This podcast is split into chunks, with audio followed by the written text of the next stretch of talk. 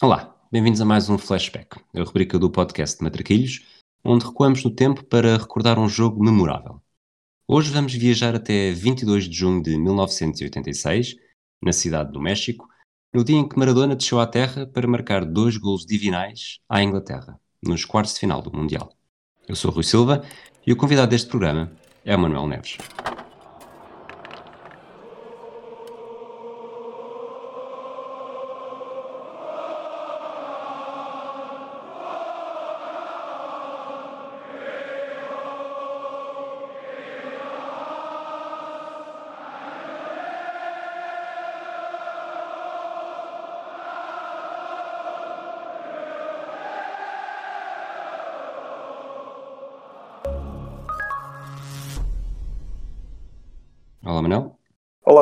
Tudo bem? Tudo bem, obrigado. Nós eh, é conveniente estarmos a fazer este jogo em, em dezembro, pouco tempo depois da morte de Maradona, mas, mas este jogo já te estava reservado desde fevereiro, quando gravámos o 6-3, eh, porque para ti, e acabaste por contar um bocadinho sobre isso antes de começarmos a, a gravar oficialmente, na altura, a tua expressão em fevereiro é o jogo que decide uma guerra, eh, agora acabaste por contar um bocadinho mais sobre, sobre a importância deste jogo e a importância que tu também atribuis a este jogo. Sim, eu é, é o futebol é um, é um, é um desporto absolutamente histórico e, e, riquíssimo e com muitas histórias para falar, mas para mim este jogo é se eu só pudesse escolher 90 minutos eh, marcantes do século XX, teria que escolher estes.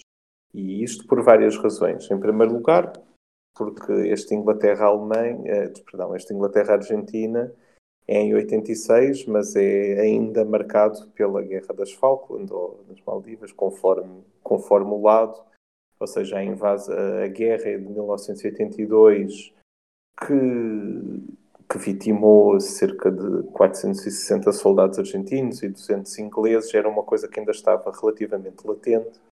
E nesse sentido, o futebol como como luta simbólica desse tipo de disputas, este jogo é dos mais emblemáticos em termos de contexto histórico-político, ou seja, eh, é também no Campeonato do Mundo, que é o sítio mais relevante que há, e estamos a falar de 1986, e isto é muito importante porque é numa altura em que o Campeonato do Mundo é a melhor prova de futebol mundial, ou seja, estamos a falar de uma altura pré-lei Bosman, onde nenhuma equipa tinha uma constelação de estrelas que as seleções tinham.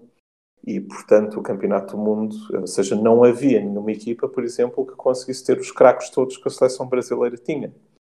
E o, o Campeonato do Mundo era, era o grande certame para estas coisas. E juntando tudo isto, temos depois uma exibição absolutamente deslumbrante do Maradona, que mais do que ser, se calhar, a, a, sua melhor exibição, porque muita gente até diz, eu, eu também concordo que provavelmente a sua exibição com a Bélgica nas meias finais ainda é melhor, mas é uma exibição que tem dois golos e dois golos muito marcantes, quer dizer, um é, eu mão... costumo, desculpa interromper, aquilo que eu, que eu digo muitas vezes sobre estes dois golos é que, que nos podemos referir deste jogo estar a dizer, pois aquele, aquele jogo do gol do Maradona, e, e provavelmente as pessoas nunca sabem se estás a, a referir a um ou outro. Qual deles é que estás a falar, exatamente.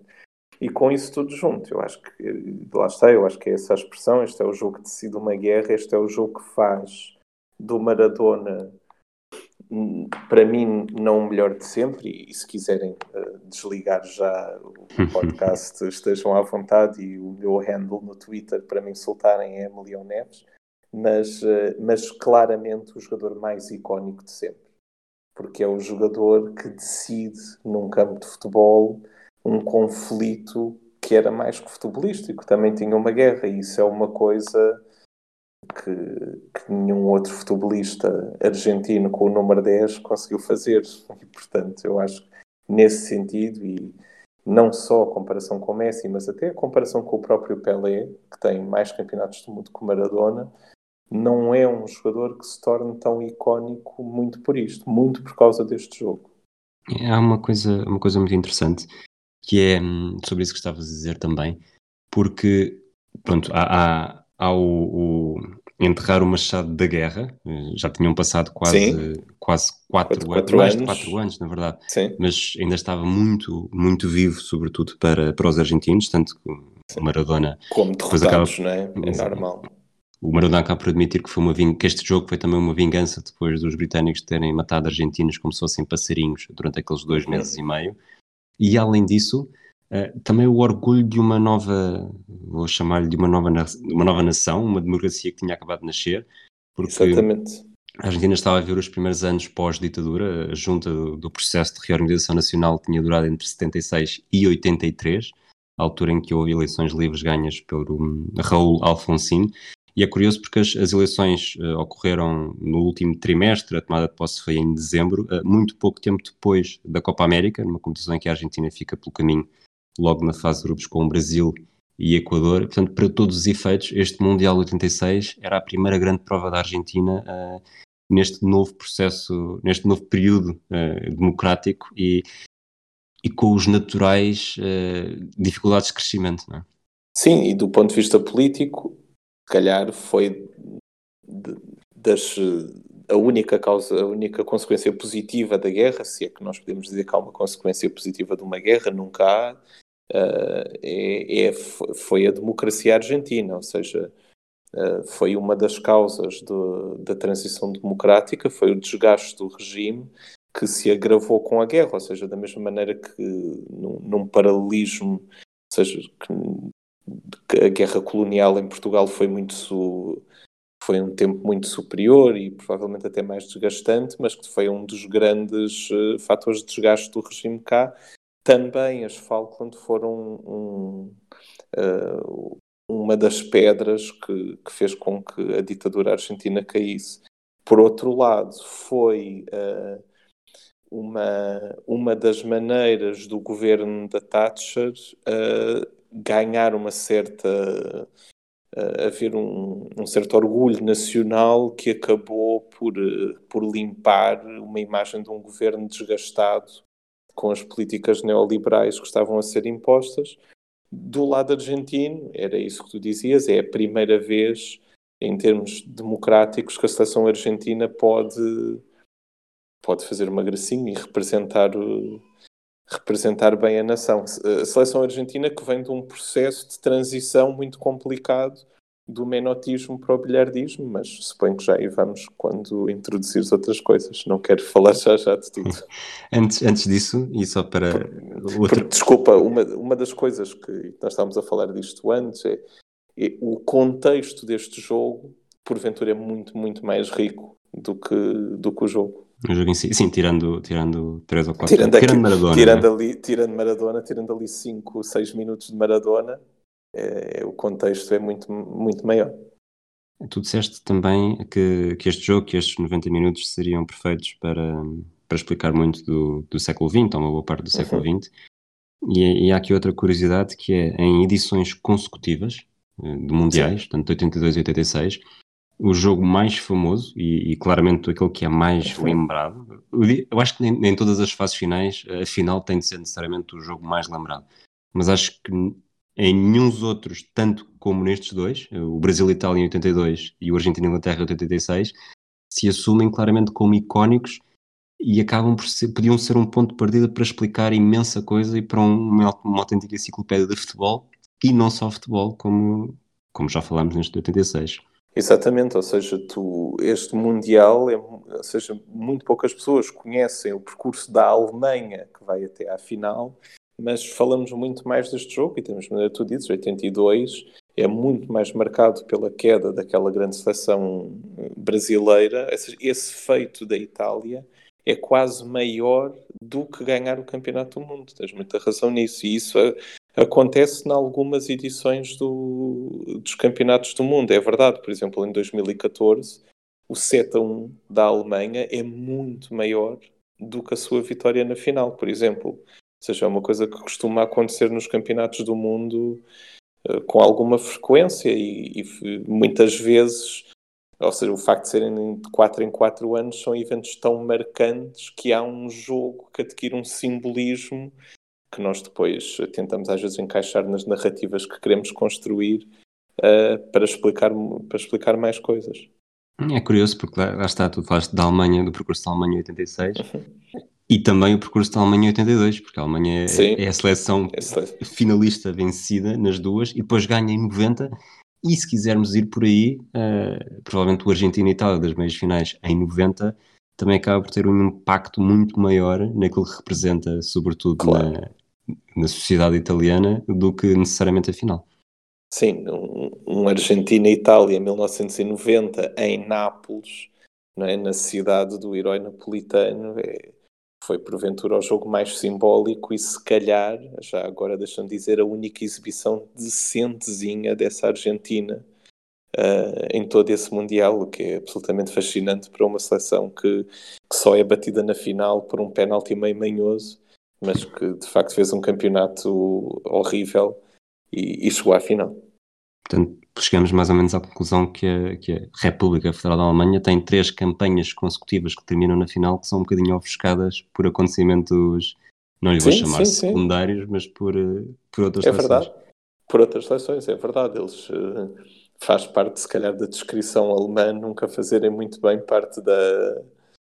Uh, tão parte da história, mas que se tu pensares em toda, em toda a campanha, em todas essas campanhas alemãs, eu penso muito mais na agressão do Schumacher uh, Batiston. Ao, ao Batiston do que assim, é o momento mais marcante e mais icónico em campeonatos do mundo que me lembro nessas caminhadas deles e porventura estou a ser injusto, ou seja, eles, a Alemanha, por exemplo, no Itália 90 faz um jogo muito bom com a Holanda uh, nos oitavos, que também fica ofuscado Sim, pelo, pelo duelo Raikar-Voller.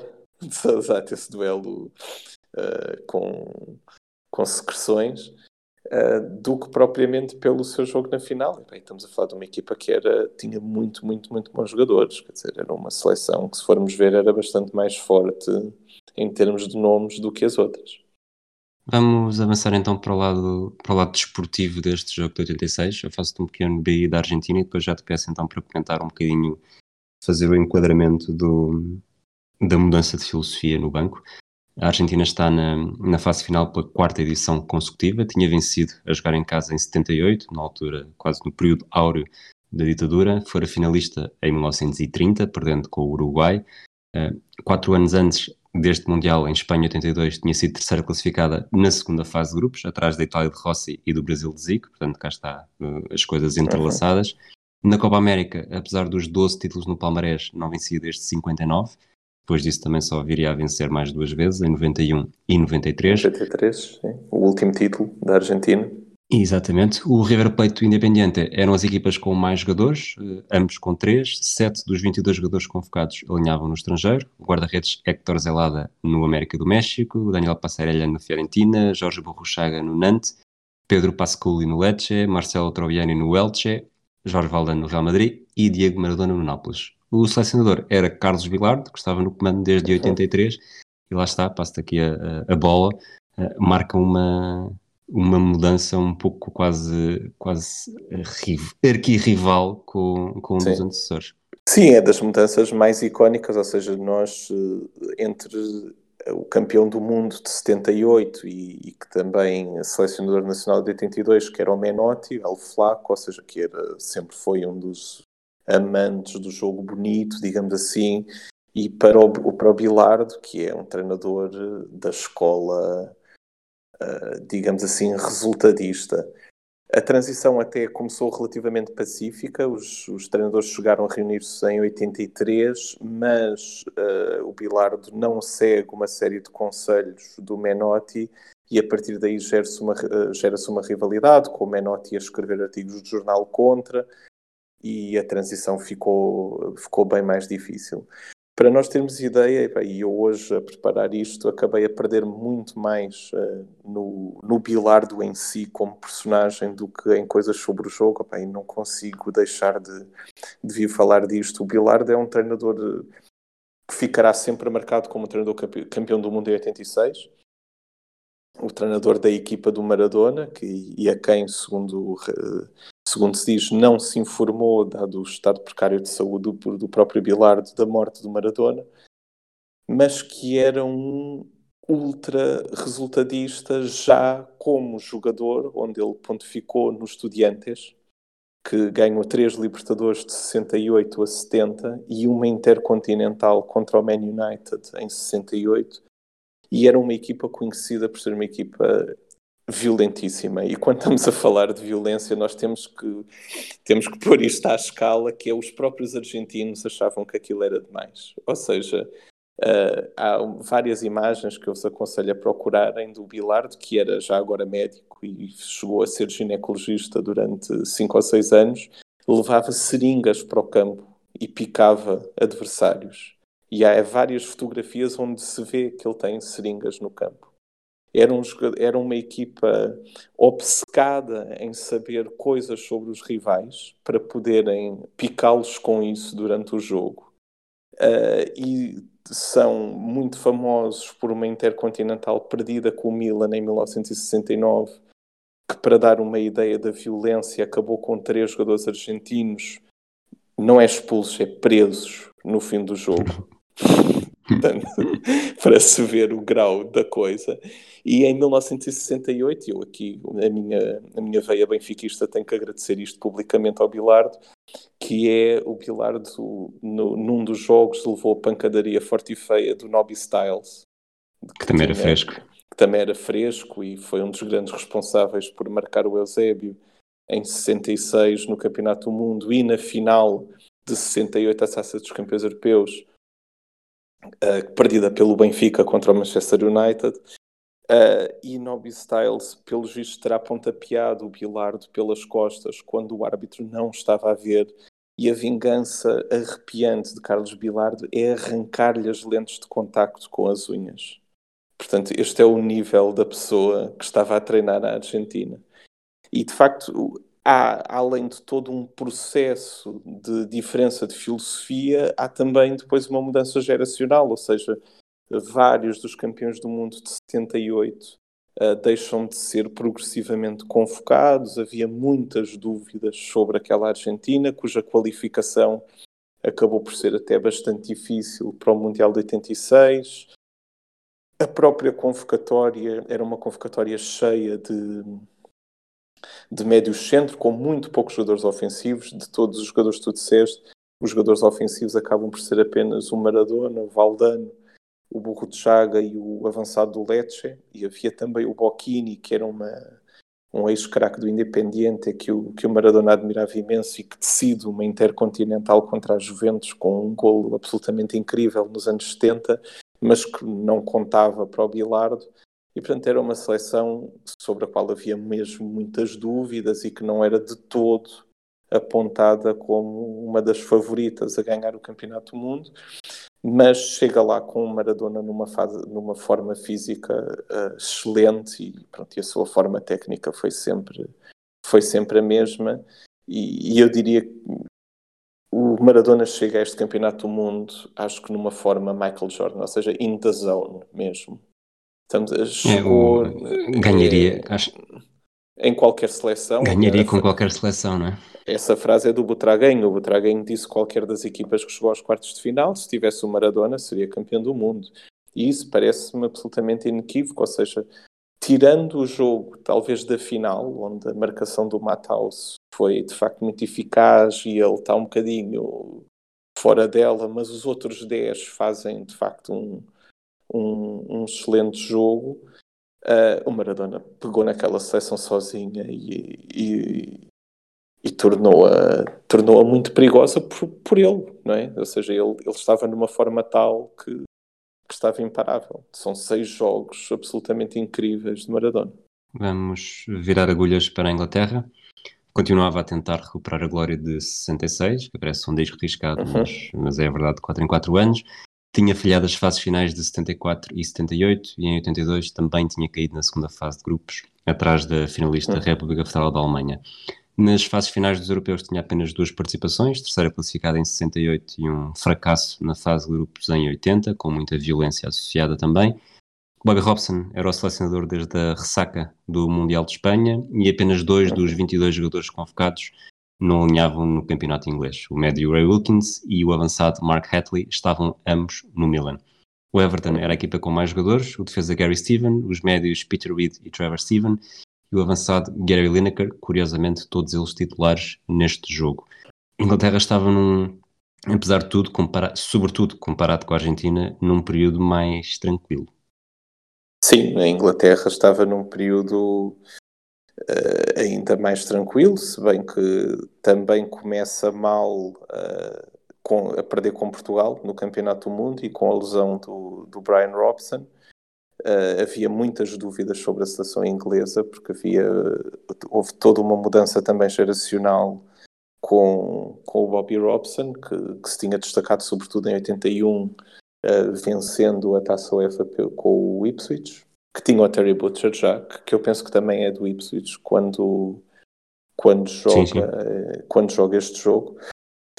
Uh, e era uma seleção que tinha sobretudo, eu diria que tinha Gary Lineker e depois tinha uh, três jogadores que eu diria mais diferenciados, o Waddle ainda a aparecer e estará no banco, uh, Glenn Odell que joga, mas faz um jogo bastante apagado, e ainda aparecer o John Barnes, que e quem vê o jogo fica com a ideia se calhar as coisas podiam ter sido diferentes se, se o Barnes tivesse jogado uh, desde o início. É, ele faz, uh, dois, faz dois primeiros golos. Dois cruzamentos que são um dá golo e o outro é um milagre. Exatamente, exatamente. exatamente. Uh, não era uma seleção também muito forte, ou seja, se nós olharmos para outras gerações desse campeonato do mundo de 86 e compararmos nome a nome com a seleção inglesa, a seleção inglesa também não é uma seleção que se destaque uh, por aí além. Ou seja, se formos ver o Brasil, ainda tens Zico, ainda tens Sócrates, havia ali uma equipa muito forte. A geração francesa que vem de 84 era muito boa, a própria Danish Dynamite. A seleção belga era uma seleção fortíssima e, portanto, os ingleses eram uma equipa pronto, que tinha um futebol, vinha de um, de um campeonato muito forte e que tinha, de facto, bons jogadores, mas não é uma seleção que se destaque, não tem o talento da geração de, que de, de 1990, onde já tens o Waddle noutra forma no Marselha e junta-se Gascoigne. Sim. E, e, portanto aí parece-me diferente. Uh, e portanto é uma seleção que seria perigosa, mas que aliás até atua todo o jogo, uh, sabendo que do outro lado há Maradona numa atitude bastante expectante.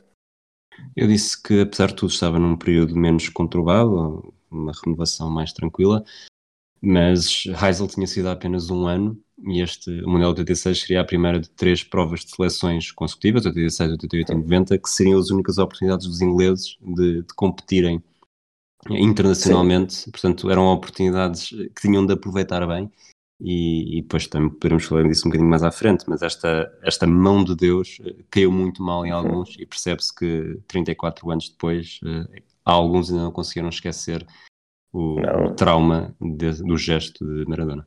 É, nem pensar, tu tens um, um gentleman como o Bobby Robson que para vermos o grau de cavalheirismo foi um senhor que esteve no Futebol Clube do Porto nos anos 90 e do qual nunca se ouviu nada uh, minimamente violento uh, contra os adversários e que chamou uh, Rascal, chamou Chacal, é? traduzindo assim à letra, não sei se seria Chacal, seria, desculpem, uh, seria, chamou mentiroso ao, ao Maradona depois do gol, ou seja, e diz que não lhe perdoa uh, o gol com a mão, ou seja, no fundo, o gol com a mão uh, é um gol que também divide a maneira como se vê futebol. Da, da maneira latina, onde, onde vamos, obviamente, com os sul-americanos incluídos, do futebol de rua, onde se pode enganar e que é, obviamente, um golo chocante para quem vê o jogo de uma maneira mais uh, inglesa, onde o enganar o árbitro para eles é uma coisa inimaginável, mas fazer carrinhos absolutamente assassinos, como se vê nesse jogo, já não é. Mas, mas é, é uma diferença filosófica que, que está em jogo e, e, e, portanto, isto ficou sempre marcado, ou seja, o Maradona viveu sempre também muito por este jogo, também como vilão, porque, porque marca este gol. Muito bem. Vamos fazer um pequeno retrospectiva do que é que foi a campanha da Argentina e da Inglaterra neste Mundial, até chegarmos a este jogo no Estádio Azteca. A Argentina tinha vencido o Grupo A, venceu a Coreia do Sul por 3-1, empatou com a Itália a um gol, derrotou a Bulgária por 2-0 e nos oitavos, num, é Uruguai. Num derbizito, num derbizito bateu o Uruguai por 1-0. Um por sua vez, a Inglaterra tinha começado o grupo F a perder com Portugal, como também já tinhas dito, e a empatar com o Marrocos. Depois aproveitou uma vitória folgada sobre a Polónia por 3-0, com o hat-trick do uhum. Gary Lineker nos primeiros 34 minutos, para assegurar a presença nos oitavos, onde voltou a vencer por 3-0, agora contra o Paraguai, com dois gols de Lineker e um de Peter Birdsley. Estávamos nos quartos de final, na véspera os dois jogos tinham sido decididos nos penaltis. A França de Platini eliminou o Brasil de Zico e a República Federal da Alemanha derrotou o anfitrião México. Este Argentina-Inglaterra é o terceiro jogo, eh, uma hora mais tarde do fim, tinha sido, teria, viria a ser o Espanha-Bélgica, também decidido nos penaltis a favor dos belgas. Falhança do Eloy, do espanhol. Este é o único jogo dos quartos de final que não acaba em penaltis. Vamos para as equipes iniciais. Queres fazer algum comentário anterior? Ah, só dar também desculpa, um enquadramento deste Campeonato do Mundo. Era um Campeonato do Mundo que era suposto ter sido disputado na Colômbia. Ah, já com aqui já aqui se mostrava o, o dedo de ouro da FIFA para escolher países uh, com boas tradições democráticas para organizarem o Campeonato do Mundo. Uh, dado que, obviamente, a situação política uh, na Colômbia não o permitiu, teve que haver uma mudança à pressa uh, de, de, país organizador. Os grandes favoritos, dado que na altura ainda se alternava entre a Europa e o resto do mundo, digamos assim, eram os Estados Unidos, que, que depois vieram a ser no outro campeonato do mundo não organizado na Europa, ou seja, em 94 mas já em 86 tinham uma candidatura apoiada pelo Pelé e pelo Beckenbauer, mas dizem as más línguas o facto de João Avelanche ser amicíssimo de, do, do, dirigente principal da, da, cadeia televisiva mexicana que lucrou uh, milhões com o Campeonato do Mundo, terá feito com que o México fosse o primeiro país a organizar dois campeonatos do mundo e com uma distância relativamente curta, ou seja, tivemos 1970 era o mesmo que o próximo Mundial ser na África do Sul outra vez, quer dizer, não, não, não faz sentido. Uh, e era um campeonato do mundo que, devido ao facto de ser no México, era disputado para haver também transmissões televisivas a horas absolutamente escandalosas, com muito, muito, muito calor, e o que tornava muito difícil os jogos. E e pré-jogo, isso é mais discutido do que propriamente a guerra. As declarações uh, antes do Argentina e Inglaterra são muito mais viradas para aí do que propriamente, uh, do que propriamente sobre, sobre as Falkland. Vamos para o 11 da Argentina. Uh, o guarda-redes era o Nery Pumpido, jogava no River Plate. Uhum. Depois a defesa, o José Luís Brown, do Deportivo espanhol, era um uhum. central sem livre, lá está, sem, sem marcação.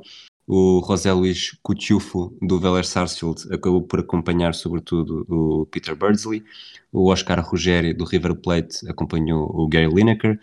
Depois, tecnicamente, o Ricardo Justi, do Independiente, uh, alinhava mais pelo flanco direito, apesar de ter estado quase sempre numa zona mais central. Do lado esquerdo, o Julio Larticochea, do Boca Juniors, foi muito mais fiel a essa posição de, de pseudo-lateral. No meio campo, à frente da defesa, Sérgio Batista, do Argentino Júniors. Depois, Héctor Henrique, do River Plate. Jorge Borruchaga, do Nantes. E mais à frente, Maradona, do Nápoles, com total liberdade. E Jorge Valdano, do Real Madrid, no ataque. Valdano, que faz um jogo, acho que podemos já, já matar um bocadinho aqui essa ideia, muito apagado, não é? O Valdano faz um Mundial a cair desde o primeiro jogo com a Coreia do Sul até ao fim, apesar de fazer um gol na final. Eh, vai nota-se que a forma física dele não é a melhor e aqui faz um, um jogo absolutamente horrível. Estamos a falar de um jogo do Real Madrid, era um excelente avançado com carreira feita em Espanha.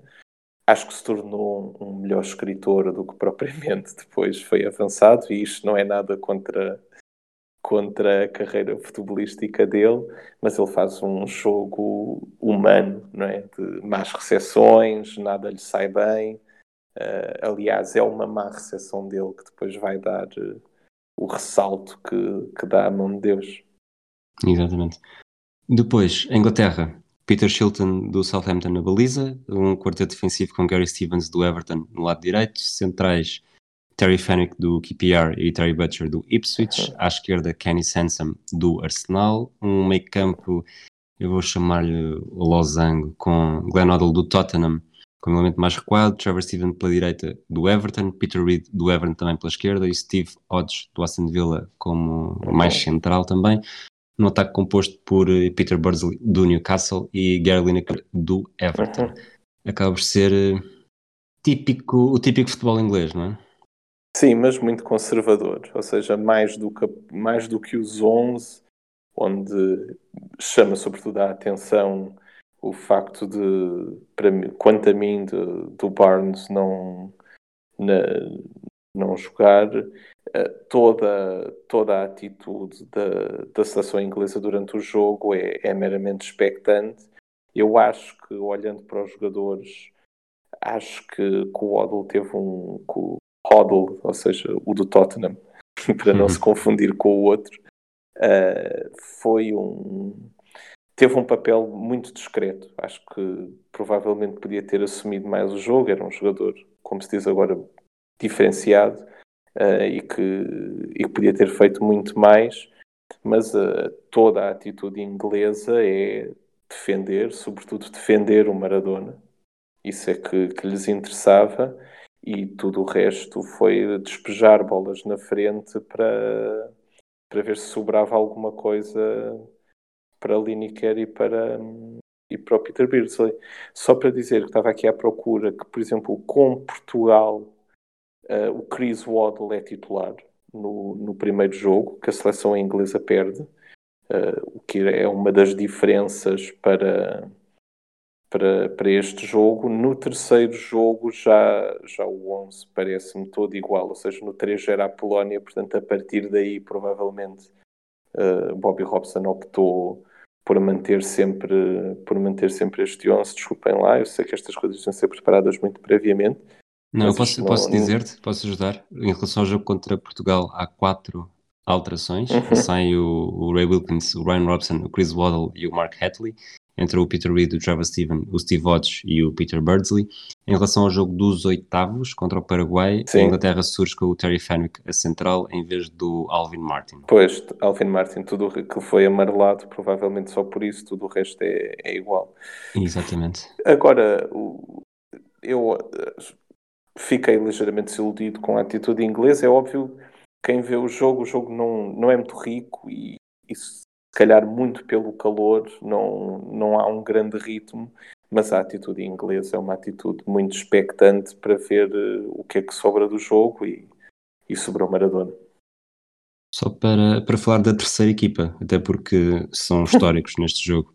O árbitro era o tunisino Ali Bin Nasser, uh, os árbitros Sim. assistentes, que na verdade eram árbitros principais uh, remetidos para, para a linha, o costarricano Bernie Ulloa Morera e o búlgaro Bogdan Dotchev, que curiosamente tinha estado quatro anos antes no Brasil e Itália, portanto não, não tenho por hábito fazer uh, palmarés de okay. árbitros assistentes, mas este Bogdan Dotchev provavelmente terá das carreiras mais interessantes, porque este é o árbitro, é o árbitro assistente que estava, que poderia ter estava. a mão de Maradona e também já tinha, já tinha estado no Brasil e Itália. E o árbitro uh, tunisino uh, pelo menos segundo um conto uh, do Hernan Cachiari que eu recomendo muitíssimo, que é o 10.6 segundos, uh, o nome dele ficará sempre na Tunísia como um nome associado a, a uma brincadeira com ver mal, com cegueira. Portanto, também ele, o nome dele é muito importante porque a vida dele vai ficar marcada por este jogo. Ou seja, Uh, ao contrário do árbitro do Inglaterra-Alemanha de 1966, que se tornou um herói inglês, uh, aqui ficou sempre como um, como um pária que, que não viu um lance que tinha que ver. O, e o, o árbitro assistente desse jogo de 66 16. até tem um estádio com o seu nome, não é? Exatamente, exatamente. Vamos... E eu penso, eu não quero estar, estava aqui à procura, eu acho que é condecorado. Acho que o humor inglês chegou a isso. vamos, vamos avançar para o jogo em si e lanço-te um primeiro desafio. Escolhemos os três gols do jogo, sobretudo os Sim. de Maradona, mas também o de Lineker. Como é que tu descreverias estes 90 minutos, ou se preferires 89 minutos, um, a uma pessoa que nunca tinha visto o jogo? Em poucas palavras. É um Tondela marítimo com o Maradona. Pronto, era isto, seria isto. Ok, portanto vou, vou, vou agora explicar. Peço desculpa às pessoas do Tondela e do Marítimo que estão a desligar neste momento o podcast, regressem. Uh, o Rui não tem nada a ver com as barbaridades que eu digo. Por favor, voltem. Desculpem. Não consigo, sou o pior convidado do mundo para estas coisas. Mas, mas vá, tu disseste nomes e eu não gosto, não gosto de chamar nomes Sim. às coisas dessa forma. Sim. Mas de facto uh, temos dois momentos de gênio, um, o malévolo Sim. e o brilhante de Maradona, ao gol do Gary Lineker, que acaba por ser o momento-chave do jogo, porque de resto, uh, tirando os slaloms do Maradona, e são vários, uh, quase Sim. nos leva a dizer que, que o gol estava a adivinhar, que se não fosse, mesmo que não tivesse sido ali aos, no início da segunda parte, seria mais tarde, porque ele já tinha ameaçado na primeira, acaba por ser um jogo em que, lá está, começou ao meio-dia, estava muito calor, uh, altitude, as equipas também já estavam, já são os quartos final do Mundial, já estão um bocado desgastadas. Uh, relva alta, portanto. Tinha tudo, para, tinha tudo para correr mal e correu, nesse sentido. Ou seja, eram duas equipas que eram relativamente expectantes e, por exemplo, muita da filosofia do Bilardo era essa, era o esperar, era o não errar, acima de tudo. Uh, e, portanto, a Argentina entra com esse mindset, ou seja, não errar e esperar que Maradona resolva num dos seus slaloms e de facto, dada a forma dele durante todo o Mundial, não vejo porque não, não assumir esse plano como o melhor plano do mundo. Uh, mas foi de facto muito, muito fraco o jogo, ou seja, não, nada, nada fluía. É um jogo muito com, com bastantes faltas, não, é, é muito pesado ver mesmo. Por outro lado, Uh, por outro lado, não, mas uh, aqui fazer aqui um, um, esqueleto da primeira parte. Há um, há um erro do, do Pompide que sai muito mal e, e o Birdsley uhum. não, tem, não tem capacidade de meter a bola na baliza. Sim. Depois, mesmo quando a Argentina, eu acho que a Argentina acaba por se destacar um bocadinho mais na posse de bola, uh, num futebol mais, mais curto, apoiado. O Henrique, o Henrique, sobretudo, é um jogador que se vê que aparece em boa forma no Mundial e que liga muito bem o jogo nesse sentido mas sendo, sendo de alguma forma bonito de se ver e perceber que a Argentina está a ser capaz de trocar a bola rápido e ao primeiro toque, esteticamente, ao mesmo tempo, é um bocado tosco. Não sei se é por causa da relva, se é pela forma como também hoje em dia os, calço, hoje em dia os calções não são tão curtos como eram na altura e há sempre aquela, aquela, aquele plano diferente, mas parecia que era, mesmo que bem executado, uh, em muito esforço. Sim. Eu acho que isso tem muito a ver com a relva também, ou seja, mesmo há um lance até do Maradona, de um dos slaloms dele, onde se vê que ele não consegue rematar porque se desequilibra e, portanto, eu, eu tendo a associar, caramba, o jogo foi fraco, mas estamos a falar de 22 jogadores com nível e ninguém consegue fazer, tirando Maradona, ou seja, são 21 jogadores e, e, um, e um Deus, ninguém consegue fazer nada sem ser em grande esforço. Portanto, eu tendo a relacionar isso muito com o calor e com a, com a relva tão alta, porque nada, nada sai bem, nada sai direto. Tirando de facto quando Maradona pega na bola e parece um desporto diferente mesmo. Sim. Isto não é exagero, é eh, nós vemos que aquela pessoa está a fazer coisas que são impossíveis aos outros 21. Mas Só que achas, até... achas que Maradona conseguiria fazer exatamente isso numa, num domingo chuvoso do Vidal Pinheiro nos anos 90? Sim, can he do it on a, on a raid on a, on a rainy Sunday, uh, Sunday night at Stoke? Acho que é assim a frase.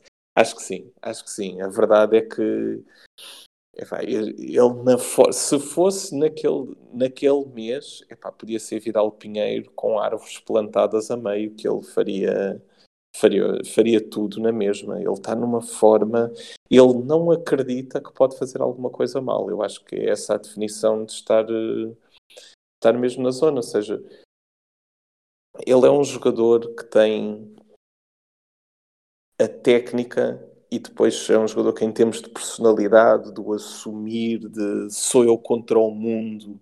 Seja, eh, nós agora vimos todos os documentários e lemos todas as biografias, já foi, já foi tudo escrito e dito, tudo aquilo que eu estou a dizer. Ah, mas é um, é um jogador de quem, se, quem, quando era criança, já se falava nos jornais, portanto, ele sempre se habituou a, a, ter, que, a ter toda a gente a olhar para si. Mas naquele mês é o mês onde ele atinge o equilíbrio perfeito entre a técnica, a condição física e uh, o foco dele para ganhar. Ou seja, nós estamos a falar de um jogador que jogou quatro campeonatos do mundo e não joga o quinto porque o Menotti não o convocou para 78 e é expulso em 82 depois de agredir um jogador brasileiro é retirado por uma enfermeira do campo em 94, joga todo o Mundial Itália 90 com o tornozelo feito numa bola de ténis, mas nesse Mundial ele joga na forma perfeita e domina o Campeonato do Mundo como nunca nenhum jogador dominou. Ou seja, não houve nunca nenhum jogador, nem o Pelé nos três que ganha, em 62 mal joga, em 70 tem um uma equipa das melhores da história, e em 58 tem ainda o Garrincha como sidekick, que é coisa que o Maradona não tem. O Maradona joga este Mundial uh, sozinho e, e, era capaz de o fazer em Vidal Pinheiro, num, num descampado atrás de casa, onde quer que fosse. Naquele mês ele era absolutamente imbatível. Eu acho que é. Tu há bocado falaste do lance em que, muito possivelmente por causa da relva, o remate deles é um bocado torto e Sim. ele está desequilibrado. Eu acho que é, eu acho que é este slalom aos 36 minutos. Em que a coisa mais impressionante para mim, ele, se é o que eu estou a pensar, uhum. ele pega na bola ainda antes do meio campo, uhum. meio campo, e o primeiro adversário que ele tem é o Glenn Odell. E é impressionante a forma como ele, com, com a mudança de direção e de velocidade, eh, deixa é. o Odell para trás de uma forma. É, é, é estar a ver um Fórmula 1 a arrancar com, com eu a levantar-me e tentar correr com os tendões daqueles todos lixados, porque é impressionante a forma como ele, num, num espaço de dois segundos, deixou literalmente completamente fora da jogada. Uns, acho que ganha uns 5, 10 metros ali num instante, só por ser, por ser tecnicamente muito mais forte, lidava com a bola como, como nenhum outro na, nesse jogo. E Mas fisicamente ele apareceu. Deslizava pela relva. Sim. Há no documentário sobre ele, o Maradona, que, que passou até há pouco tempo agora na TVI, o, o, preparador físico dele dizia o Campeonato do Mundo 86 em altitude está desenhado para ti. Ou seja, há uma frase que me chamou muita atenção, portanto, ele sabia também que ele tinha condições físicas uh, que se calhar mais ninguém tinha, e ele de facto morfologicamente é um jogador estranho, um jogador baixo, uh, assim entroncado, as pernas são muito grossas, ninguém acha que está ali um portento físico, mas está, porque ele leva a pancada, levanta-se imediatamente, é extraordinariamente rápido. Uh, é óbvio que em termos de cérebro, uh, cérebro futebolístico, ele, o cérebro dele funciona a, a anos-luz dos outros, mas já não é isso, é o que tu estás a dizer. Ele sai dos dribles e ganha metros muito, muito facilmente. E aqui, mais uma vez, se quiserem desligar o podcast e, e discutir isto comigo, estejam à vontade. É-me impossível uh, não ver aqui uh, Lionel Messi. Ou seja, e da mesma maneira que agora quando vejo o Messi vejo isto, que é, há ali um molde que é muito parecido. Ou seja, a maneira como saem, a maneira como... Do dribble. Do, como saem do dribble. E é muito difícil fazer falta.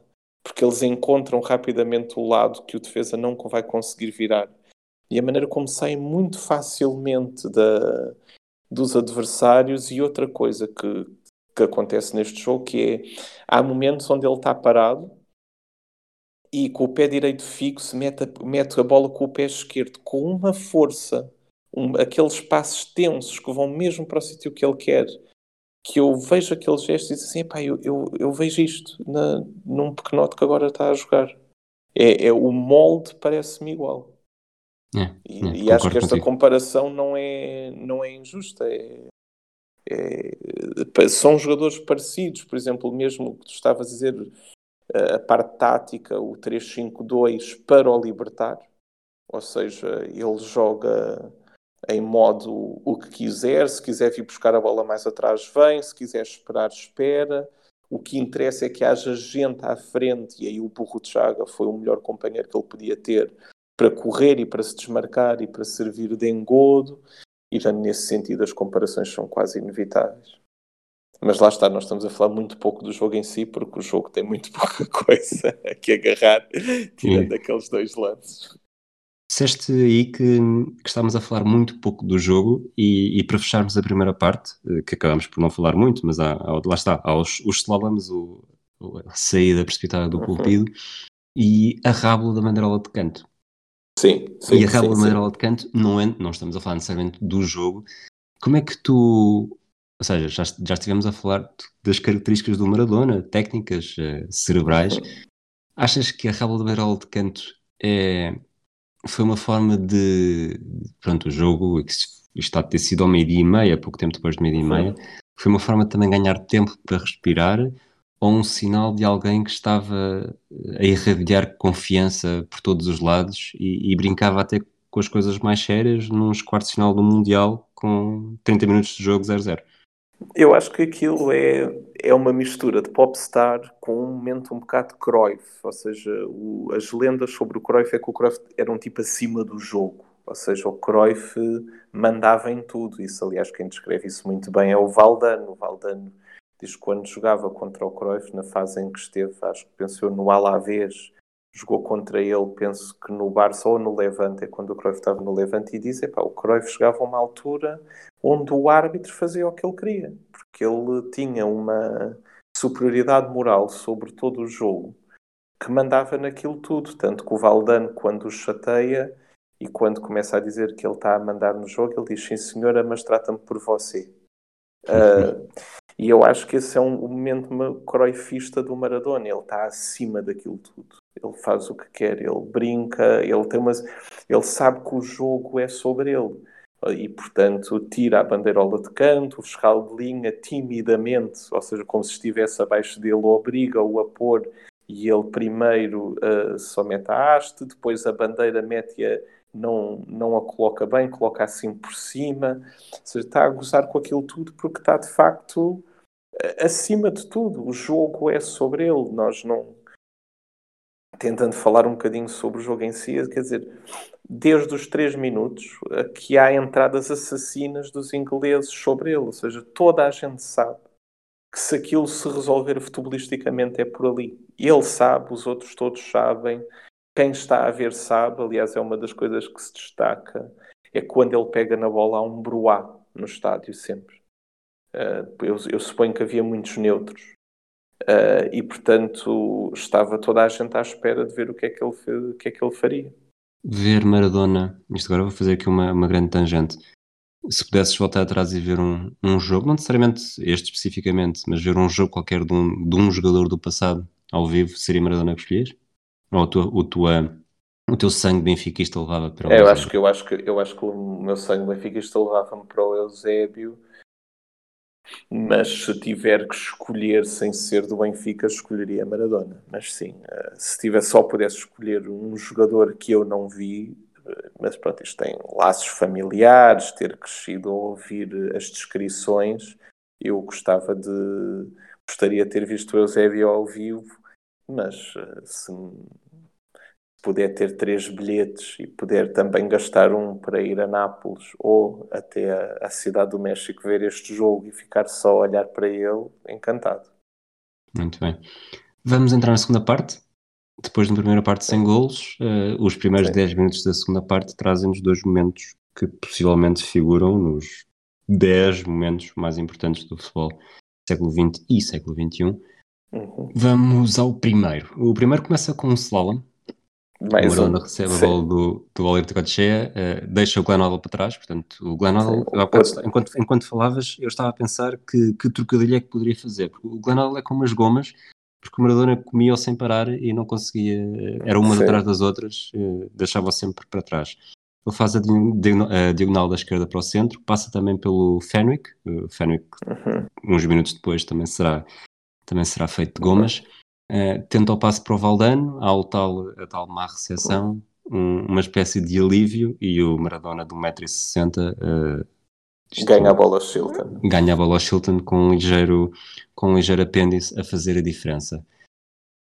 Antes de deixar falar sobre, sobre isso, não sei se Mano, muita gente viu o jogo agora recentemente no Canal uhum. 11. Uh, eu estive a vê-lo hoje uh, com os comentários do Vitor Hugo Morales. E o Vitor Hugo Morales acha logo que o gol foi com a mão e pede confirmação para quem está, quem está no estúdio, possivelmente na Argentina mesmo, uh, para saber se foi com a mão ou se não. E há um segundo jornalista que diz que a repetição demonstra que foi gol com a cabeça, sem nenhuma dúvida. e, e Delicioso. Rimo, é, exato, rimo bastante com isto. Uh, o que é que te apraz dizer sobre o. Ou seja, há muita discussão sobre o VAR. Eu até tenho a ideia que nós temos posições distintas sobre o VAR. Temos, acho, acho que sim, acho que sim. Eu sou... Mas é quase impossível dizer que, o, que, a história do futebol não é mais rica por causa deste erro. Claro. Uh, várias coisas, nós não falámos uh, detalhadamente da primeira parte, mas Maradona fez vários arranques destes, uns parados em falta com maior ou menor agressividade, Neste ele solta a bola e acaba por dar naquilo.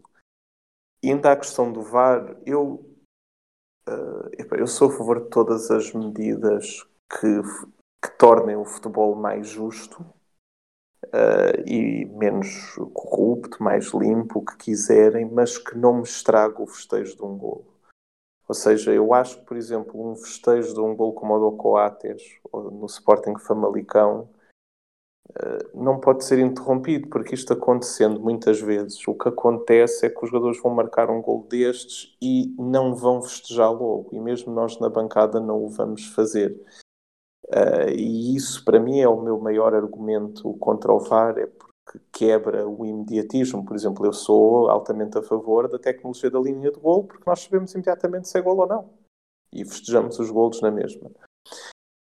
De outra maneira, que é um argumento que eu não uso, apesar da mão de Deus, uh, não uso porque não acredito nele, uh, apesar da mão de Deus ser a única desculpa que nos faria usá-lo, é uh, importa fazer um funeral e um luto necessário do gol ilegal. Há uma certa beleza no, na canção do bandido. há uma certa beleza, ou seja, eh, um jogador como o Inzaghi, nós temos que fazer, alguém tem que escrever uma crónica uh, de despedida do gol fora de jogo, porque isso deixou de existir e um, havia um certo encanto nisso e isso desapareceu. Quer dizer, um jogador como o Inzaghi hoje era um jogador que íamos viver, nunca ia festejar um gol, porque ele sabia que aquilo ia sempre ser por 5 centímetros para trás ou 5 centímetros para a frente. Uh, e nesse sentido, uh, e, mas é, atenção que esse é um argumento que eu não acho que se, não é esse o meu argumento contra o VAR, é o primeiro. Uh, perder um gol destes era uma coisa uh, absolutamente histórica. Eu, eu estive uh, por preparar isto e acho que este gol é muito Maradona.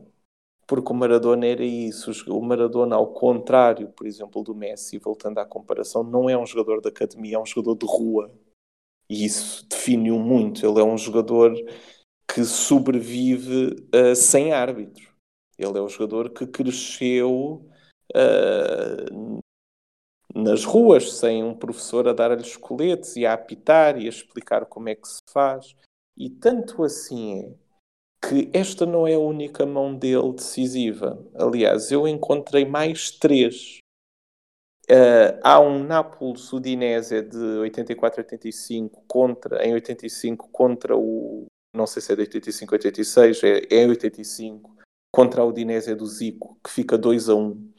Dois golos de Maradona, uh, não sei se estás a ver a história, um golaço e um gol com a mão. O golaço Sim. é um livro ao ângulo, o gol com a mão é uma bola que vai à barra, ele salta com o guarda-redes e faz exatamente este gesto técnico.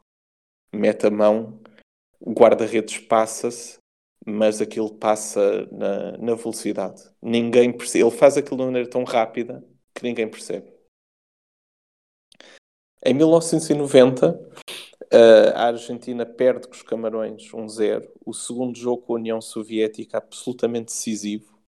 Canto, ao primeiro posto aparece uh, um soviético a cabecear e o Maradona encostado ao primeiro posto tira a bola com a mão. Evita 1 a 0.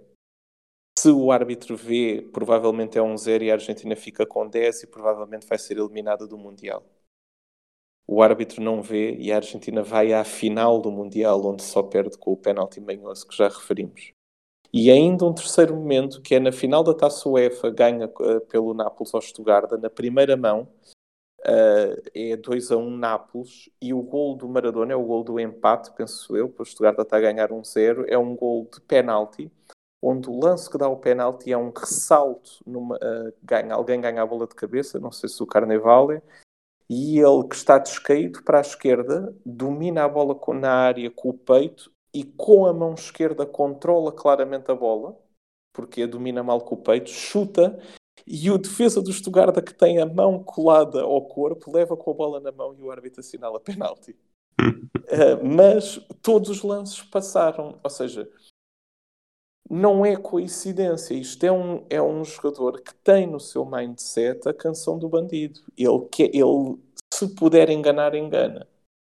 Uh, e isto, de facto, para alguém como Bobby Robson, e eu percebo para, que isto não é uma crítica, para alguém que vê o futebol que não como Maradona, é um facto absolutamente chocante, porque, na verdade, ele quer é ganhar. Mas eu acho que ele quer ganhar não é no sentido quando os ingleses dizem batuteiro e corrupto, lembra, lembra alguém que pode vir a pagar a alguém para perder. Não é isso. Eu acho que aqui estamos a falar do tipo que está a jogar na rua e que sabe que se perder sai e entra outro. E portanto ele não quer é sair, é futebol de rua. Uh, e ele faz aquilo que mais ninguém, mais ninguém faria. O Valdan não faria aquilo, porventura nenhum outro jogador argentino uh, faria aquilo.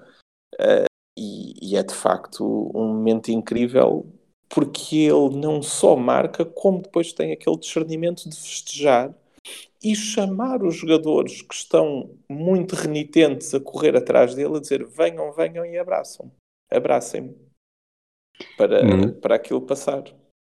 Não deixa de ser curioso, enquanto fazias a, a enumeração de lances com a mão, relacionados com Maradona, que o último Mundial de Maradona esteja também marcado por uma, por uma óbvia mão que foi assinalada, mas que acabou por valer o apuramento ao Uruguai, porque o Maradona é selecionador argentino em 2010 e é esse Sim. Uruguai de 2010 com o Soares nos quartos de final que, que acaba por, por salvar o Uruguai a evitar o gol do, do Ghana e o Uruguai segue para as meias finais. Acabou por ser uma despedida rica de Maradona. Sim. Mas, mas isso é futebol de rua. Apesar de não ser enganado, isso é futebol de rua. Ou seja, um tipo, um tipo que não sul-americano muito provavelmente não metia a mão como o Soares meteu, porque percebe que aquela é a última hipótese de não sair.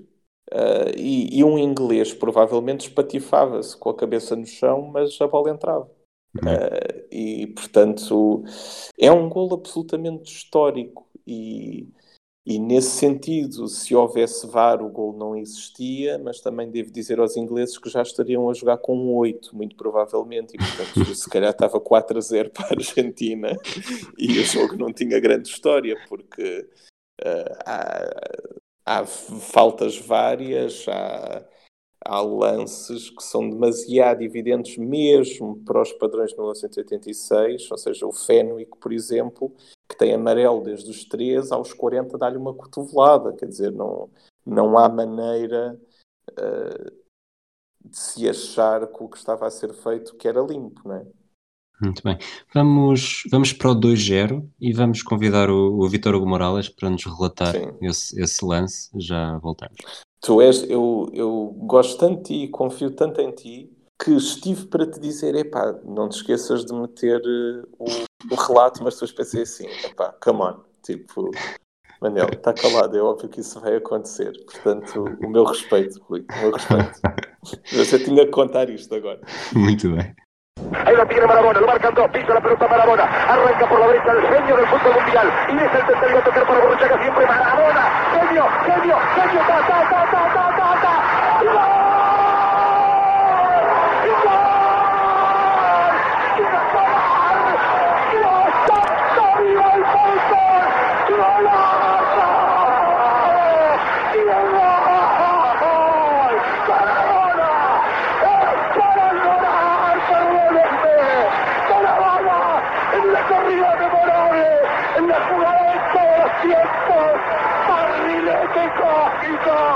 qué planeta para dejar el chavinetante inglés, para que el país se opulle apretado, gritando Argentina.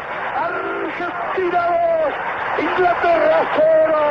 Diego, Diego, Diego Armando Maradona. Gracias Dios por el fútbol, por Maradona, por esas lágrimas, por este Argentina 2, Inglaterra 0. Comentários. Isto há, mu- Mas, há muito eh, pouco. Antes, dos, antes dos, dos teus comentários, tu chegaste a ver o jogo todo com os relatos Sim. do Vitor Morales? Eh, Não, ele- não, não, não, não. Conheço, obviamente, o gol com os relatos do Vítor Hugo Morales, mas não, não vi o jogo todo com os relatos dele. Mas tenho outra coisa, eu tenho. Mas sa- sabes que ele pede desculpa uns minutos seguintes eh, pela Sim. eventualidade de ter abandonado o tom profissional durante o relato? Pela forma Sim, como, sim, como vibrou com o Dager? E sei isso porque eu tenho ah, este jogo completo relatado pelo Vítor Hugo Morales em livro. Ou seja, eu quando fui a Buenos Aires ah, comprei o relato de- deste jogo em livro e li este livro. E é um livro muito engraçado porque depois faz umas coisas gráficas, não é? De as letras maiores para, para as fases onde ele, em que ele está a gritar. Uh, o relato do golo é posto uh, em duas páginas uh, praticamente emolduradas, se tenho boa memória disso. põe até os anúncios do relato. e sim, ele pede, ele pede desculpa por isso.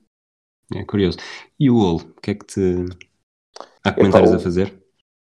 eu acho que o- eu recomendo vivamente que, que procurem um, um conto do Hernan Casciari que é o 10.6 segundos, que é das coisas mais maravilhosas que eu já li eh, em futebol, onde conta a vida de todas a- as pessoas de- e de vários episódios que acontecem às pessoas que estão à volta eh, deste golo e que não sabem que a sua vida vai mudar uh, em 10.6 segundos. É um gol absolutamente surreal, tendo em conta, sobretudo, uh, o estado da relva, a maneira como ele domina.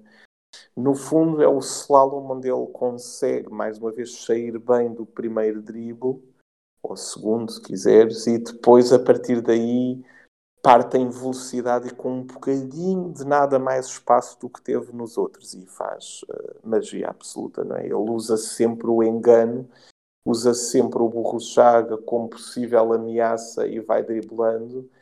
Uh, e nem sei o que dizer mais. Acho que há uma história deliciosa que importa contar. Há um amigável em 1980 entre, que penso que é em Wembley entre a Inglaterra e a Argentina, com outras gerações. Por exemplo, o Keegan joga pela seleção inglesa que fica 3 a 1 para, para a Inglaterra. O Maradona joga a titular pela Argentina e tem um lance que não é parecido com este no sentido de ser um slalom, mas parte uh, relativamente perto da área inglesa, finta, eu não sei se dois, três ingleses e fica na mesma posição uh, em relação ao guarda-redes, só que chuta para a direita do guarda-redes, que era o Clarence do Liverpool, penso eu, uh, e a bola sai ao lado e uh, reza a lenda que o irmão de 10 anos do Maradona, na altura, lhe diz: Como é que tu não viste que o guarda-redes estava todo caído para, para a sua direita e o driblaste? E o Maradona ficou, acho que, furioso: Quer dizer, para quem é este puto para me estar a dizer a mim, ao Maradona, o uh, que é que era para fazer? Uh, mas ele, de facto, os génios pensam a outra velocidade. Uh, as duas coisas em que penso que há relatos que ele terá dito que, que pensou nisso é lembrar-se disso e deixar o Shilton cair, saber que o Terry Butcher vem pela sua direita, sabe que ele vai fazer um carrinho, mas pela maneira que, que ele faz o carrinho, Maradona diz que se eu não conseguir tocar na bola, o Butcher vai metê-la dentro da baliza. Uh, epá, e é absolutamente incrível como é que ele pensa nisto tudo Uh, naqueles segundos, na, naqueles naquela velocidade, com aquele calor, com tanta gente a querer uh, a querer acabar com aquele lance. É, é, um monumento autêntico, quer dizer, é, é, há quem diga que este é que é o gol do século. Se perguntarmos na, isto em Buenos Aires, se calhar até nos falarão do primeiro, mas é o gol onde se percebe claramente que estamos na presença de uma entidade superior uh, e que, que, vai dominar completamente o campeonato do mundo. Tu achas que, com isso que acabaste de dizer, achas que é possível descrever Maradona, o que era Maradona, só com um destes golos? Ou os dois golos que aconteceram num espaço de 5 minutos são mesmo indissociáveis porque nos exemplificam na perfeição? Eu, para mim, sim, para mim são indissociáveis, precisas dos dois porque encontras outros jogadores no mundo que terão feito um slalom, se calhar não num momento tão importante, mas uh, que, que o terão feito. Encontras já poucos jogadores, se calhar quase nenhum, que tivessem a coragem de fazer aquilo no Campeonato do Mundo, mas agora fazes os dois gestos em, em pouco mais de 5 minutos, uh, só Maradona, é? acho que é isso que o define. Vamos avançar. O jogo a partir daqui não. Lá está, volta ao seu, ao seu marasmo normal. Uhum. Eu diria que, que a Argentina a vencer por 2-0 uh, eh, pela primeira vez durante todo o jogo acaba por dar iniciativa à Inglaterra e, e a partir Sim. daqui temos sobretudo Inglaterra. Há um primeiro aviso do, do Peter Birdsley, depois entra o, o Chris Waddle, sai o Peter Reid. Aos 68, uh, eh, um grande livre direto do Chris Waddle a provocar uma grande defesa ao Pompido que não é muito Sim. diferente do. E porque estamos a gravar isto, lá está pouco dias depois, do segundo gol do Famalicão contra o Sporting. Portanto, aquele remate Sim. pé direito com a bola a sair pelo lado de fora Sim. da barreira e entrar junto ao primeiro poste. Uh, Chris de... Waddle, deixa-me dizer-te que uh, depois da mão do Vata, ou seja, depois do Benfica fazer aquele golo, há um livre desses para o Chris Waddle eh, que é um silêncio ensurdecedor na luz antes dos assobios e que felizmente não foi ao lado. Achas que o Chris Waddle, já que estás a falar disso, ainda consegue viver, olhar para mãos no futebol? Não sei, eh, se, se calhar não consegue olhar para cima com a bola que, que meteu com a Alemanha na Itália 90. E, sobretudo, espero que tenha um penteado melhor do que, do que nessa altura. É, ele parecia um internacional da, da República Democrática da Alemanha.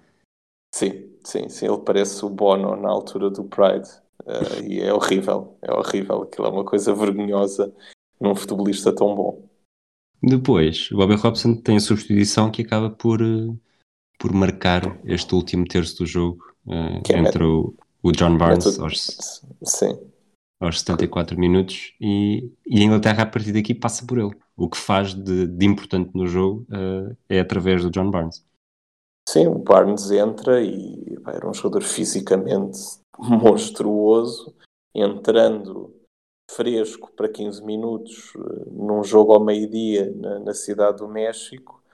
A diferença foi eh, absurda e ele faz o cruzamento para o gol do Lineker e depois faz cruzamento, um cruzamento incrível que seria o segundo golo e que é tirado de maneira absolutamente miraculosa por um defesa argentino, o que daria um 2-2 eh, que complicaria muito, muito a coisa.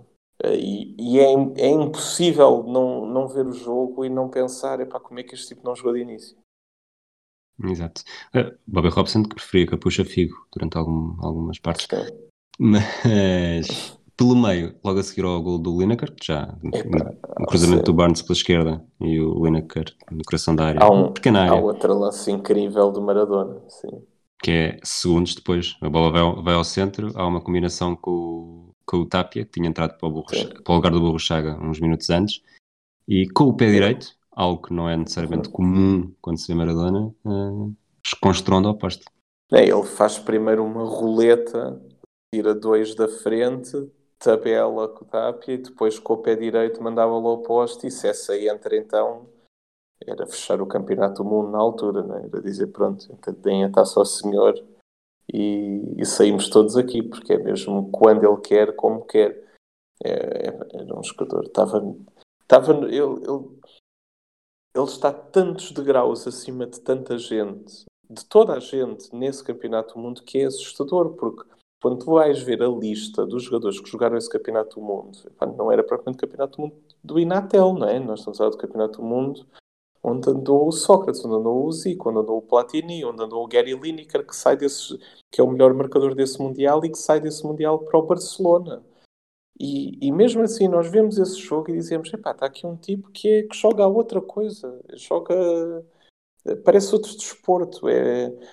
Acho que o, o, o Guardian, no seu suplemento desportivo, agora na, na morte do Maradona, foram suficientemente educados e, eu diria que precisos do ponto de vista futebolístico, que foi uh, dizerem que nenhum jogador uh, dominou, dominou, portanto, um campeonato do mundo. Ou seja, não quiseram dizer que era o melhor do mundo de sempre, não quiseram falar do, da mão de Deus, destacaram que, de facto, que em contexto de campeonato do mundo, ninguém fez um torneio assim, até, até à data Uh, e, e, isso é absolutamente incrível e é um legado histórico de o Campeonato do Mundo 86 vai ser sempre o Campeonato do Mundo de Maradona. E isso vai ser sempre e, e vai ser sempre uma fasquia elevadíssima para quem aspira uh, ao trono do melhor de sempre que é uh, tens que ter cinco ou seis jogos naquela altura, só acontece de 4 em 4 anos, a este nível e ainda ninguém o conseguiu. Nunca ninguém o tinha conseguido até então e ainda ninguém o conseguiu. O jogo acaba com o Vitor Hugo Morales com... Acaba por ser aqui o ciclo perfeito que nós começámos por falar da, de uma declaração do Maradona sobre as, uh, os rapazes que morreram como passarinhos uhum. nas Falkland e o, e o Vitor Hugo Morales acaba com por todos os pibes que não podem cantar Sim. esta vitória Argentina 2, Inglaterra 1. Portanto, Vitor Morales, que nem sequer era argentino de nascimento, não é? Uhum. Acaba por, por espelhar aqui na perfeição o sentimento argentino do que este jogo significava. A guerra estava lá, não é? A guerra estava lá, por muito que não se tivesse falado antes, as bandeiras eh, argentinas uh, dizem as Malvinas são argentinas antes do jogo. Uh, há, eu sei que isto é uma generalização sempre perigosa, isto é um, um adepto inglês antes do jogo, mas são, são declarações que existem antes do jogo, dele a dizer, se houver tensão com a guerra é do lado deles, porque eles são os derrotados, nós somos os vencedores. Portanto, a guerra estava lá, não é? Uh, o que ninguém esperava era que o lado oprimido, não é? Digamos assim, isto, uh, a Inglaterra acaba por ser um país colonizo, um país muito mais colonizador e, e, que acabou por ganhar a guerra e ganhar a guerra é sempre matar mais do que o outro, que é uma coisa feia. Um, ninguém esperava era que o lado oprimido, e perdoem-me uma descrição tão naiva sobre uma guerra, uh, que o lado oprimido se vingasse desta maneira. Ou seja, mostrasse a sua superioridade num campo onde está o mundo todo a olhar e de uma maneira tão genial, que é nós temos aqui um PIB e aqui eu tenho que fazer um parênteses e, e ir à expressão, ir buscar outra vez isto no fundo eu agora pareço uma, uma coletânea de coisas que se dizem sobre o Maradona que, mas que me tocou muito foi o Jonathan Wilson que é o, o escritor é, é, portanto é comentador no Guardian participa num podcast no Guardian Football Weekly e descreveu muito melhor no podcast aquilo que queria descrever na sua crónica.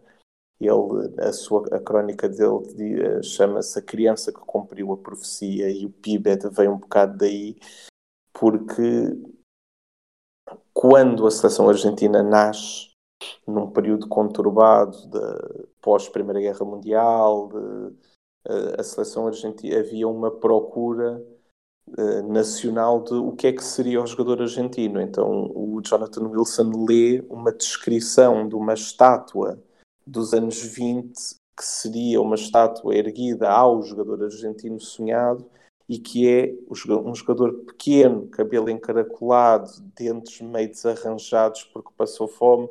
e é impossível não ouvires aquilo e não veres o Maradona.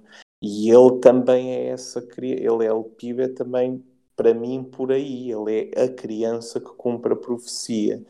É óbvio que o Vitor Morales o que estava a falar era da guerra, mas o Maradona cumpre a profecia da argentinidade, da identidade argentina, como um jogador talentoso uh, que engana não só pela gambeta, pela finta, mas pelo futebol de rua. E esse jogador é suficientemente poderoso para ganhar uma guerra ao Império.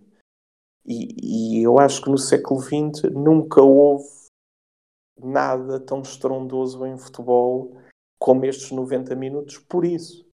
Uh, nós temos a falar de 90 minutos até relativamente pobres do ponto de vista futebolístico, mas que depois têm ali 5 minutos onde acontecem dois, onde há dois acontecimentos uh, históricos, irrepetíveis e, e depois, olha, nós também falámos disso no, no 6 a 3, da, da importância do Gabriel Alves a, a narrar o, o, jogo, e aqui uh, a narração do Vítor Hugo Morales está tão à altura do acontecimento histórico que faz parte dele.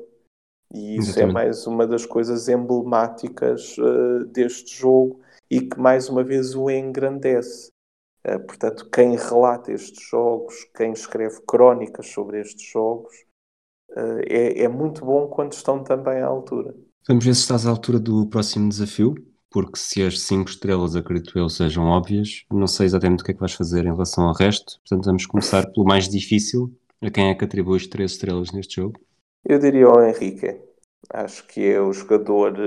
O Henrique, acho que foi assim o jogador mais solto e que conseguiu ligar um bocadinho mais, mais ele do povo Rochaga, uh, que eu acho que foi uma ligação diferente sobretudo nas meias finais e no que na final daria ao Henrique.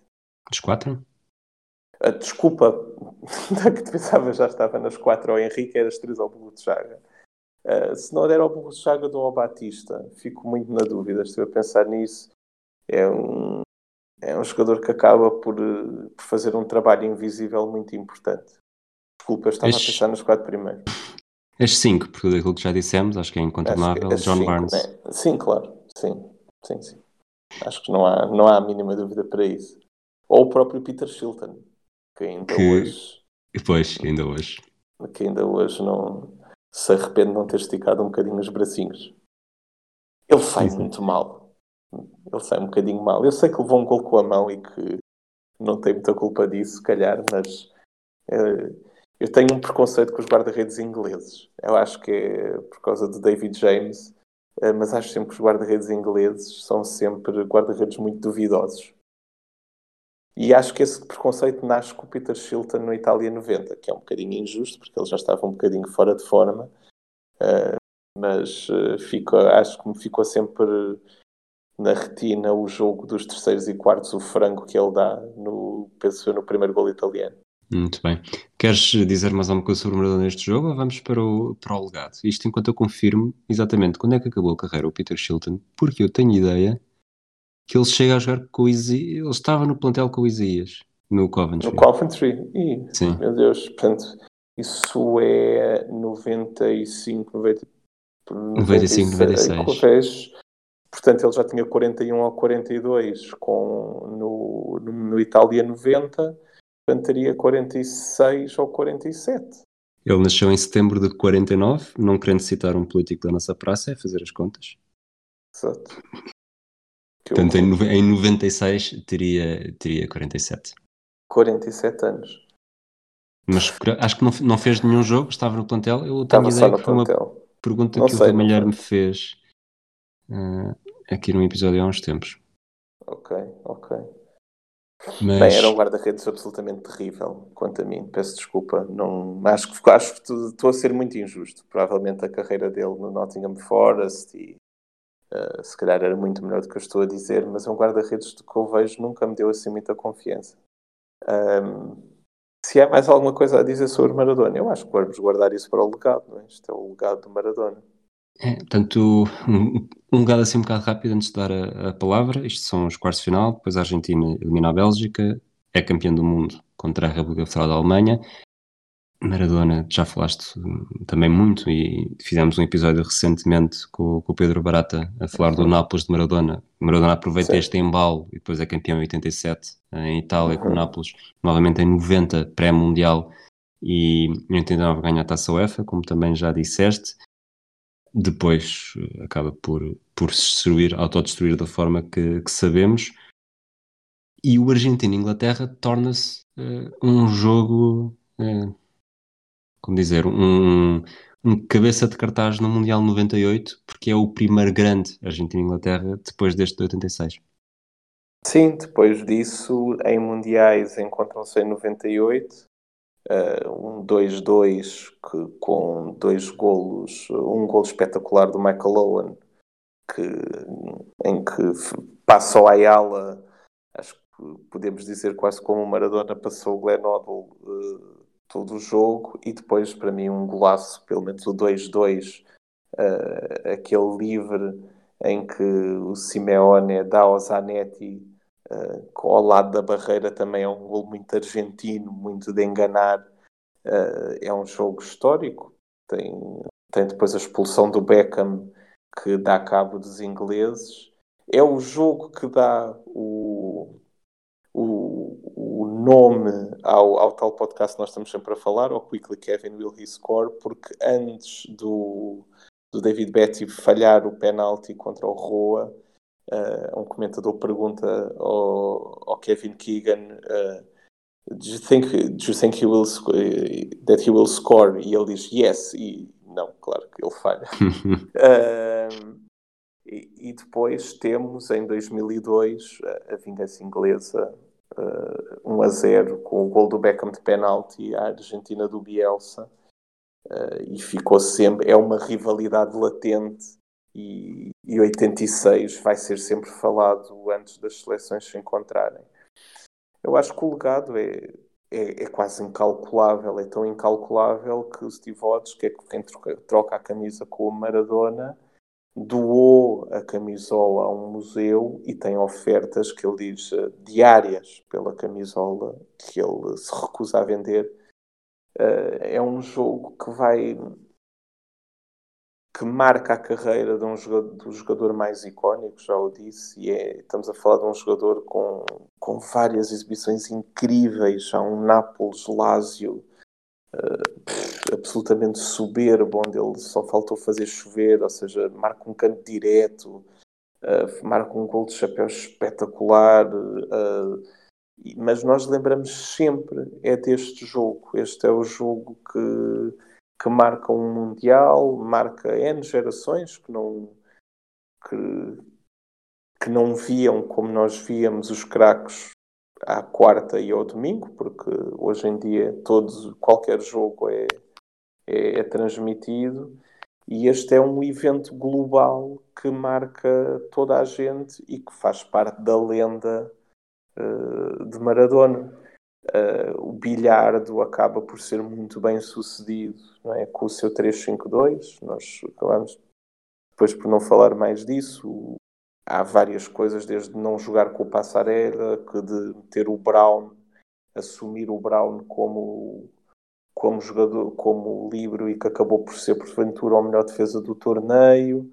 Uh, correu tudo bem esta Argentina, que entra na história, não é? faz dois campeonatos do mundo em três uh, e, e, contribui para uma lenda, não é? Porque é um jogador que nós vimos agora as múltiplas manifestações uh, durante a morte dele e vimos este golo após a morte dele, quero dizer, e vimos este golo de todas as maneiras, estes golos de todas as maneiras efetivos e eu nem sequer consigo. É muito difícil responder-te à questão do que é que é o legado, porque.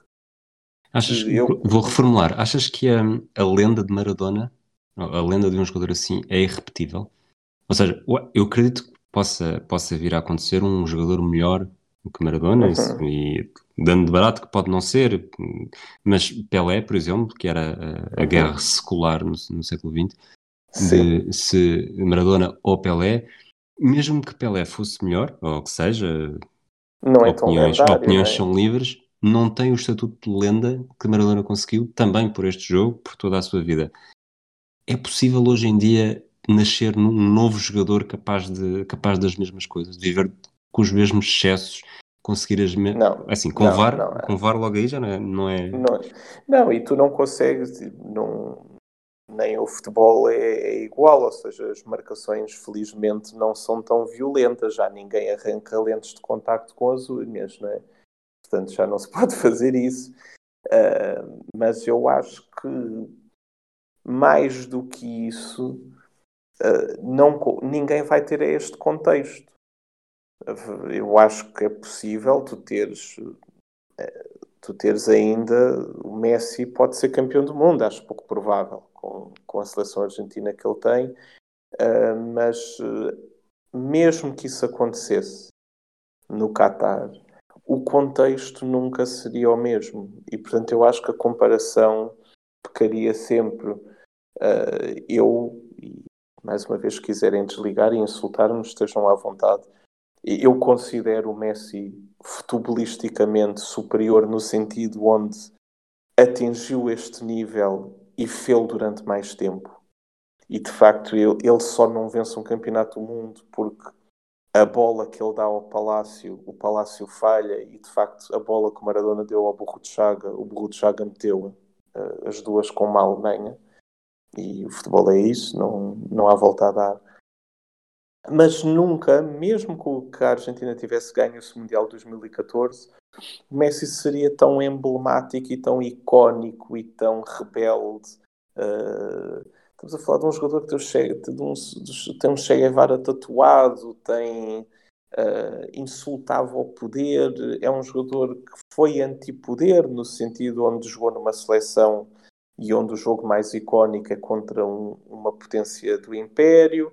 Uh, ganha num Nápoles que nunca tinha ganho. Nós depois podemos discutir, sobretudo, se a equipa de 89-90 será assim tão fraca, que não era, ou seja, e até o Rui Tovar já falou como milanista no brinco, que há muita polémica no segundo título do Nápoles e, e até há polémica na final da sua taça UEFA e não há só Maradona, havia Careca e havia Alemão que o alemão foi contratado pelo Nápoles, tendo sido considerado o melhor jogador estrangeiro da Liga Espanhola no ano anterior. E é ver o primeiro golo do, do alemão em Stuttgart na final da Taça UEFA, era um jogador absolutamente superlativo. Mas, na verdade, eh, a imagem que se criou do jogador antipoder e, portanto, uh, mais relacionável. Mais uma vez vou socorrer-me do que foi dito no Guardian Football Weekly. Se tu fores ver as comparações uh, do Messi, o Messi é sempre descrito como um extraterrestre. É algo de inalcançável. Nós sabemos que não vamos ser como o Messi. Nós sabemos que não vamos fazer aquilo todos os dias. E o Maradona é descrito como um deus, ou seja, como alguém que tem características humanas. No fundo, é alguém com quem nós ambicionávamos um dia jantar. É? Eu gostava muito mais, eu considero que o Messi foi o Maradona todos os dias, as palavras são do Valdano, mas se eu, se eu só pudesse escolher jantar com um, caramba, queria jantar com Maradona. Tenho a certeza que teria muito mais piada, muito mais histórias para contar, que seria muito mais provocador, uh, e nesse sentido é um, este jogo agigante essa lenda. É, pá, como é que um tipo pequenino, cabelo encaracolado, olha-se para ele, não parece nada, consegue uh, virar os poderosos. Portanto, estás a querer dizer que ele era a Susan Bell do futebol? Uh, se calhar encontrávamos expressões melhores. Né? Estamos a falar da divindade, Rui. Eu a tentar dar o tom sério que a conversa merecia, pronto, e... Não havia necessidade. Pronto, não havia necessidade. Muito bem. Manela, obrigado por mais este, Nada este tempo que nos deste. Obrigado para... eu. Uh, é já estás a aquecer. Prazer. E já estás a aquecer para a próxima encruzilhada, não é? Já, já, já, já, já estou a aquecer para a próxima encruzilhada. Podemos uh, dar esse aperitivo que, que isso vai continuar. E só te temos a agradecer, acho que nós ouvintes só temos a agradecer a ti uh, pelo que fazes com isto. Deixa-me dizer-te que ainda este sábado fui a correr a ouvir-te a ti e ao David a falar do Inglaterra Camarões Pareceu-me ouvir algumas críticas ao Itália 90, que é uma coisa que eu nunca consigo entender, de que é que, de que, é que estarão a falar quando estamos a falar de um Mundial tão espetacular. Uh, mas pronto, gosto muito, muito, muito de ouvir. Muito bem, já, já soube que foste eleito porta-voz da promoção do Mundial 90 como fase final espetacular, mas isso são outras. Isso é coisa para outros episódios. Olha, isso é, isso é indiscutível. Nós podemos discutir muito tempo quem foi se melhor, se Messi, Maradona ou Pelé, mas uma pessoa olha para os equipamentos do Itália 90 e olha sobretudo para aquela eficácia defensiva, não é? que é disso que estamos eh, a falar, Sim. e é imp impossível não amar aquele Mundial. Muito bem. Manel, um abraço. Um, um abraço, abraço a todos aqueles que nos ouvem. Até à próxima.